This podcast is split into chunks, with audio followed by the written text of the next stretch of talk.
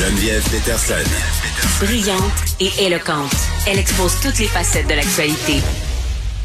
On est avec Jean-Louis Fortin, directeur de notre bureau d'enquête, puisque nous avons décidé un peu pour se changer les idées, me direz-vous, de faire un bilan de l'année 2021, les plus importants reportages du bureau d'enquête de Québécois. Jean-Louis, salut. Salut Geneviève, je promets de ne pas te parler de COVID dans les prochaines minutes, même si on a écrit là-dessus, mais je, on va faire un effort. Non, mais ça va faire du bien. Pour vrai, là, parce que je pense, sans vouloir faire du déni, parce que c'est important de se rendre compte euh, de l'importance de la situation, là, que ce sera comme un petit, un petit respire, une petite bouffée euh, d'air, quoique quand même, on va parler de crime organisé, là, donc c'est pas nécessairement euh, plus joyeux. On commence avec les Hells dans l'industrie du cannabis, Jean-Louis. Oui. On a, euh, on s'est intéressé parce que ma collègue Annabelle Blais, qui a suivi donc toutes les qui a entouré la légalisation du cannabis dans les dernières années, puis on savait que le, marché légal du cannabis prendrait une partie du marché criminel. Donc on savait que les, les étaient très actifs là-dedans, puis on, se doutait que tôt ou tard l'ombre des Hells reviendrait planer dans le marché légal. Donc les entreprises qui ont effectivement le permis, qui sont des fournisseurs de la SQDC et euh, ce que euh, mes collègues du bureau d'enquête ont trouvé, c'est qu'effectivement, euh, la Sûreté du Québec a alerté Ottawa. Il y a une enquête présentement parce que il y a un membre en, en, en, fait des membres en règle des Hells Angels en Ontario qui ont été qui ont été photographiés, qui posent sur Instagram avec l'actionnaire d'une firme qui ni plus ni moins qu'un des fournisseurs de la SQDC, donc l'endroit où on acheter le cannabis ici.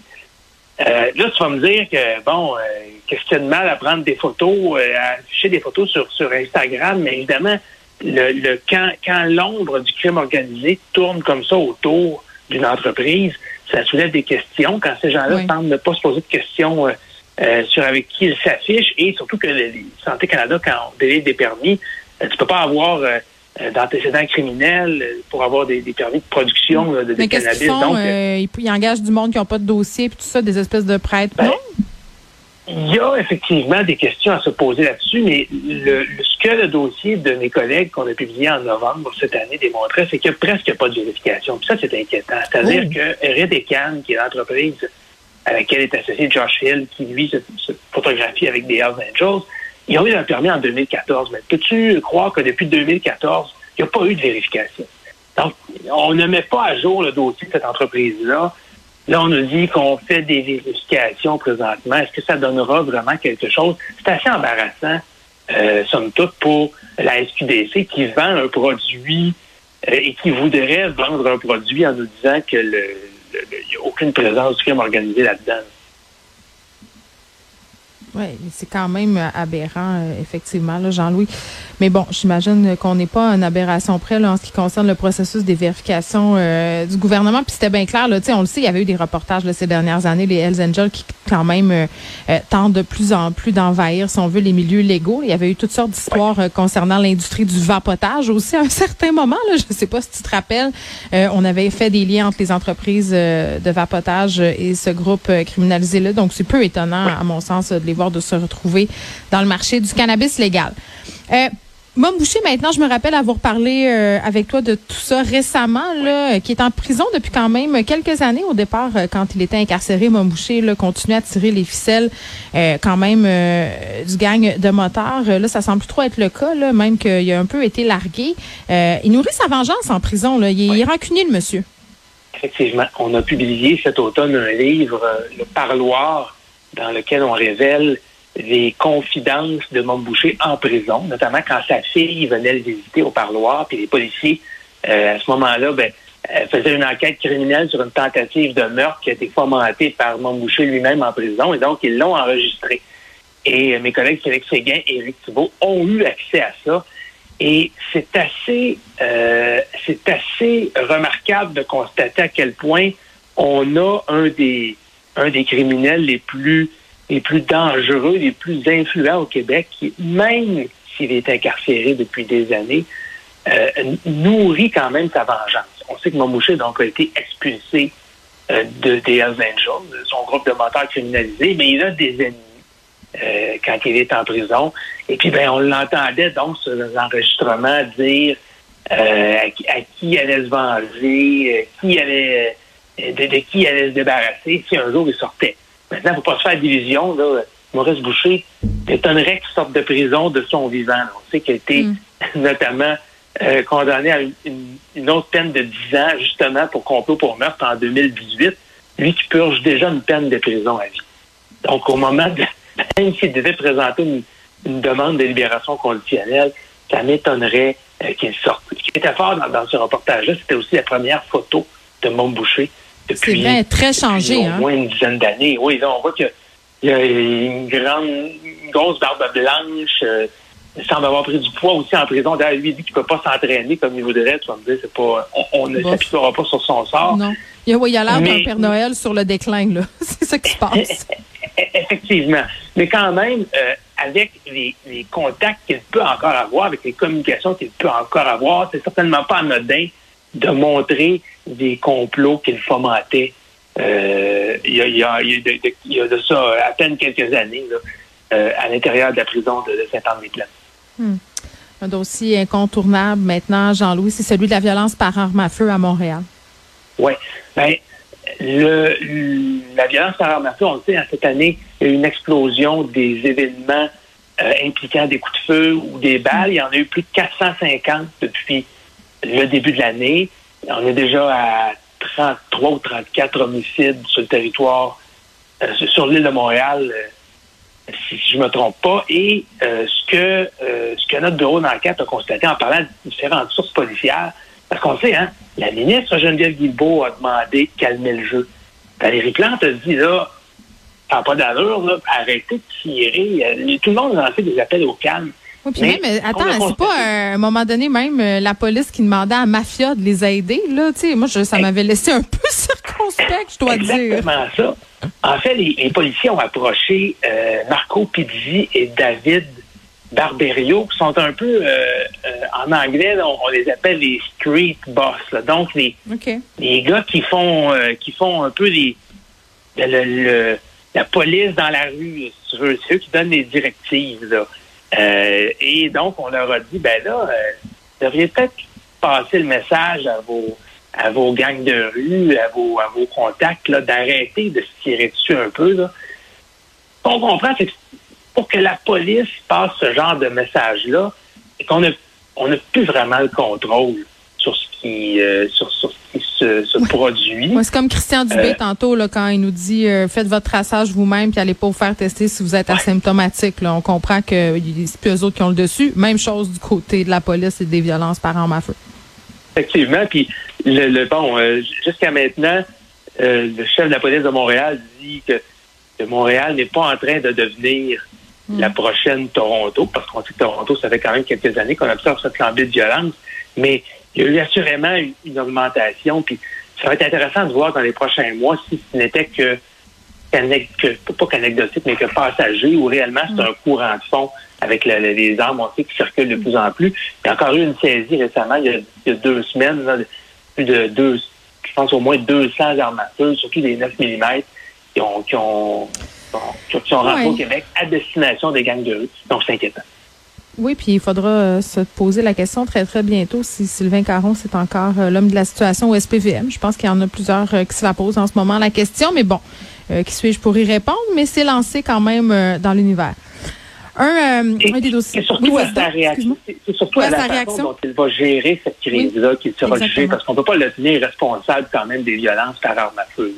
Non, mais des fois, au travers de ses sorties et tout ça, ses réactions, ce qu'il dit, euh, les choses qui sont mises en place, mais aussi, évidemment, là, la ministre Geneviève Guilbeault là, qui a annoncé des mesures à cet effet-là. Mais tu as raison de le souligner. Là, on verra euh, un peu comment ça va se goupiller tout ça au cours des prochains mois avant d'en tirer les conclusions qui s'imposent. Un, autre dossier auquel vous êtes attardé, Jean-Louis, évidemment, c'est celui de l'environnement. Là, on a tendance à l'oublier un peu, hein, la crise climatique, tout ce qui se passe avec la planète Terre, parce qu'on est dans une crise qui s'appelle COVID-19.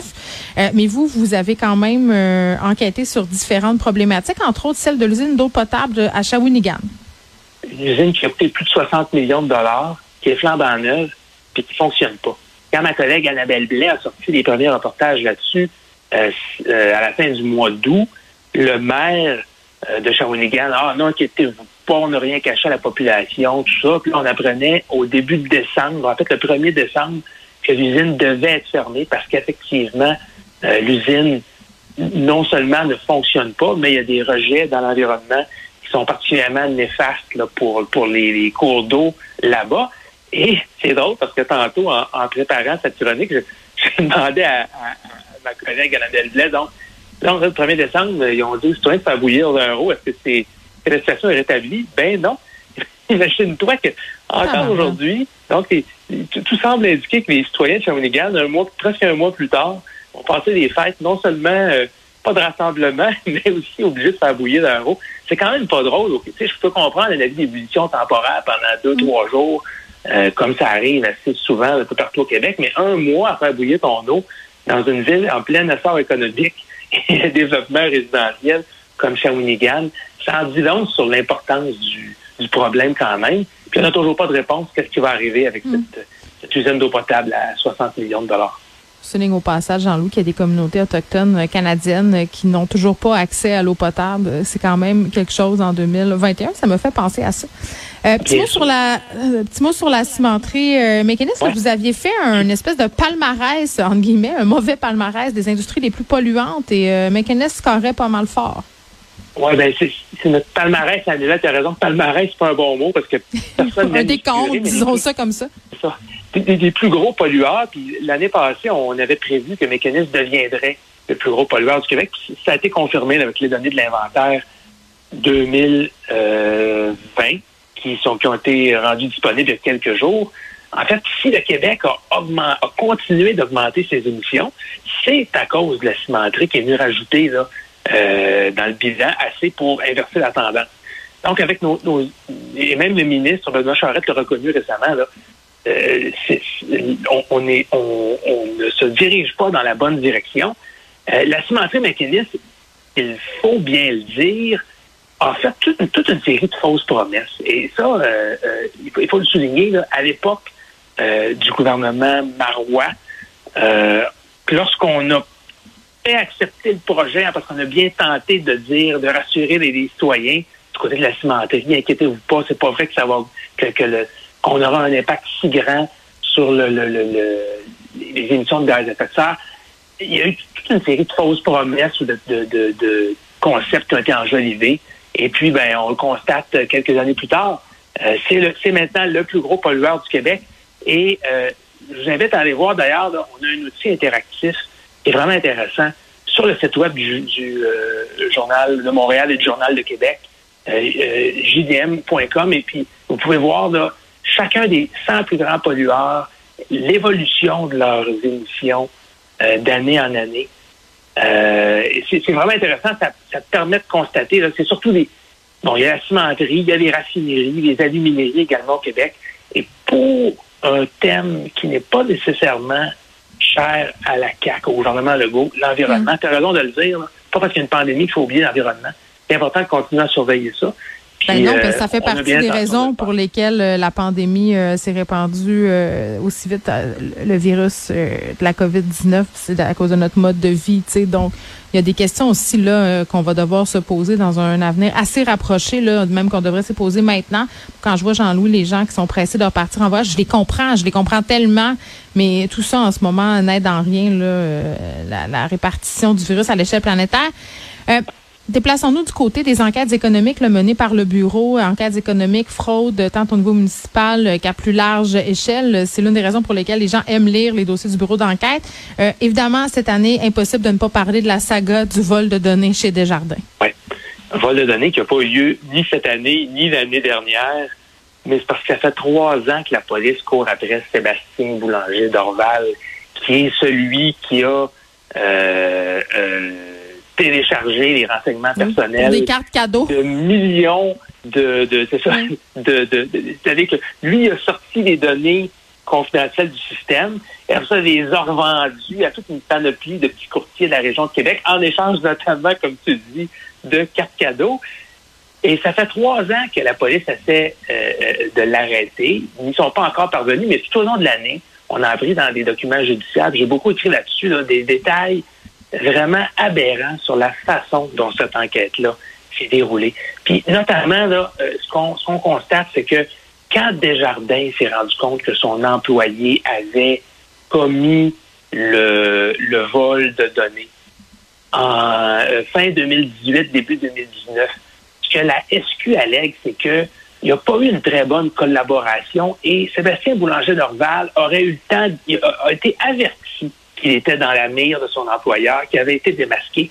Et il aurait eu le temps, selon ce qu'on peut lire dans les documents, d'effacer euh, son ordinateur, d'effacer des clés USB, donc de brouiller un peu les traces. Et c'est peut-être pour ça que, ça, que trois ans plus tard, il n'a toujours pas été formellement accusé, parce que tout le monde est clair euh, que c'est Desjardins s'en cache pas. C'est lui qui a, euh, qui a, qui, a, qui, a, téléchargé ces données-là. D'ailleurs, il a été, mm. il a été congédié euh, par la suite. Euh, ce qu'on a appris aussi, c'est que, que, chaque profil, donc ton dossier chez Desjardins, euh, mon dossier chez Desjardins valait, pouvait valoir et pouvait être très, très, très payant. Donc, on pouvait vendre pour 1,50 chaque profil de client. Mais évidemment, mais quand on a 7 ou 8 millions, incluant des profils de clients passés, c'est facile à comprendre que ça peut représenter beaucoup d'argent pour des fraudeurs qui veulent comme ça soit euh, euh, euh, se faire passer pour quelqu'un d'autre, demander des nouvelles cartes de crédit ou encore ben, aller chercher de nouveaux clients qui auraient des problèmes financiers. Donc, c'est un marché extrêmement lucratif. Et ben, ça reste quand même, il faut le rappeler, là, le plus gros vol de données répertorié ou celui qui a eu le plus d'impact, en tout cas, mm. dans l'histoire récente du Québec. Je m'en voudrais qu'on parle pas du ministre Pierre Fitzgibbon qui a été mis de côté après vos enquêtes qui a été, euh, oui, euh, je, dirais qu'il a fait un bon passage au banc des punitions, Pierre Fitzgibbon, cette année, parce que au début du mois de juin, après un quatrième rapport de la commissaire à l'éthique à son endroit, François Legault l'a euh, écarté du, de son conseil des ministres. Il est resté député. Il est revenu d'ailleurs il y a quelques semaines, mais c'est un, c'est un Pierre Fitzgibbon, euh, je dirais pas complètement changé, mais certainement plus discret, plus posé peut-être dans ben, Peut-être moins baveux aussi un peu. Tu te rappelles de ses réponses à la commissaire à l'éthique, là? Il se prenait pas pour un 7-up flat, là. Ah, effectivement, euh, Pierre Fitzgibbon, c'est lui qui avait raison. C'était la commissaire qui comprenait pas c'était quoi la business, c'était comment on faisait des affaires. C'était effectivement un ton qui avait surpris beaucoup de gens. Mais, mais, mais c'est le propre aussi, c'est le style Fitzgibbon. Hein? Bon, c'est quelqu'un qui qui a un grand, grand réseau d'affaires, euh, beaucoup d'investissements. Il a eu beaucoup de mal à se défaire de cette image-là. Ce n'est pas encore totalement tous les soupçons de favoritisme qu'il peut avoir pour mm. son réseau ne sont pas totalement effacés encore. En même temps, Jean-Louis, si je peux me permettre de faire l'avocat du diable, si on veut attirer des gens qui connaissent euh, leur affaire à ces postes-là, qui ont des profils aussi qui sont intéressants, à un moment donné, il faudra peut-être penser à d'autres façons de mener euh, certains dossiers, là, notamment en ce qui a trait aux actions et tout ça. Là, si euh, une personne qui est dans le milieu des affaires a trop à perdre en allant en politique, ben, ils, vont perdre ces candidatures-là qui peuvent s'avérer fort intéressantes. Là. Euh, c'est effectivement un, très bon point. Je pense que ce qui a peut-être, ce qui n'a pas aidé Pierre Fitzgibbon là-dedans, mm. c'est peut-être le manque de transparence. C'est-à-dire qu'on a appris des choses au fil des mois. Hein, mon, mon, collègue Alexandre Robillard nous, nous en apprenait une semaine, puis après ça, deux mois plus tard, trouvait autre chose. Puis la commissaire elle-même s'est vue sur le dossier à un moment donné. Puis d'emblée, il avait été extrêmement transparent. Voici une liste publique de tous mes investissements. La journée qui est arrivée au Conseil des ministres, peut-être qu'il y a moins de questions qui se seraient posées que ce qu'il y a eu au cours des deux dernières années.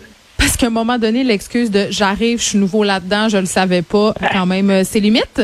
OK. On termine avec un petit clin d'œil euh, à Jean-Marc euh, Robitaille qui s'en tire grâce au dérapage de l'UPAC. Jean-Marc Robitaille aurait pu passer les fêtes euh, au pénitencier s'il avait été euh, jugé dans euh, le dossier de corruption qui le concernait, c'est-à-dire qu'il était accusé, hein, on se rappelle, d'avoir touché des pots de vin de la part de gens qui obtenaient des contrats publics à Terrebonne. mais il n'a jamais été jugé sur le fond parce que, ben oui, hein, et ça, ça, a été un prétexte pour repasser la photo de lui dans le bain tourbillon, dans le bain moussant sur le bateau de Tony Accorso sur le Toujours un grand classique. Euh, oui, mais donc euh, au, mois de au mois d'octobre, euh, il a été en fait toutes les, accusations contre lui ont été retirées à cause de dérapage policiers, à cause de dérapage de la couronne. Donc la juge Nancy McKenna a, estimé que comme il y avait des policiers qui avaient vraisemblablement menti à la couronne, euh, pas la couronne, mais à la, cour. Comme la couronne avait également euh, des torts dans ce dossier-là, dans le déroulement du procès, Jean-Marc Robitaille n'avait pas eu le droit à un procès dans les règles de l'art, un procès juste et équitable. Donc, on n'a pas juste sur le fond. Je peux pas dire aujourd'hui si Jean-Marc Robitaille est coupable ou est innocent d'avoir accepté des pots de vin. On a tout simplement décidé de laisser tomber les accusations. On sait que quand même le DPCP va en appel là-dedans, mais d'aucuns diront qu'il s'en est sorti à bon compte. Parce qu'on aurait bien aimé avoir un jugement sur le fond de l'histoire. C'est arrivé aussi, euh, entre autres, dans le cas de, de certains entrepreneurs qui faisaient affaire avec la ville de Montréal, qui avaient été accusés aussi d'avoir euh, opéré un, réseau de collusion, puis qui ont été euh, blanchis, non pas sur le fond, mais sur des questions de, de procédure. Et puis tout ça, ben, malheureusement, on finit 2021 avec encore les mêmes questions au niveau du travail policier au Québec en matière de corruption. Euh, avec tous les dérapages qu'on a vus, la question se pose toujours, est-ce que l'UPAC est assez compétente? Euh, d'avoir le numéro 2 de l'UPAC hein, qui, est, qui, est, suspendu parce qu'il aurait caché des choses à la justice dans le dossier de Jean-Marc Robitaille, malheureusement, c'est pas très rassurant pour les citoyens. Non, puis euh, on parle beaucoup de rebâtir la confiance euh, cette année dans plusieurs dossiers. Mettons que la confiance des citoyens a été sérieusement ébranlée dans le cas des révélations faites euh, en rapport à l'UPAC dans ce dossier-là.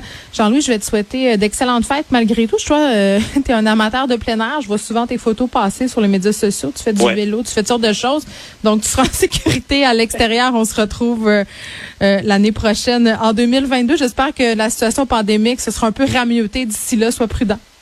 Euh, toi aussi, je te souhaite un excellent temps des fêtes et puis euh, euh, fais attention à toi, fais attention à tes proches, passe des bons moments quand même en, plus petit groupe avec plus de précautions. Exactement. on, aura certainement beaucoup de pain sur la planche oui, puis on en continue, 2022. Continue de vous lire, évidemment, pendant ce temps-là. Merci, Jean-Louis. Salut, Geneviève.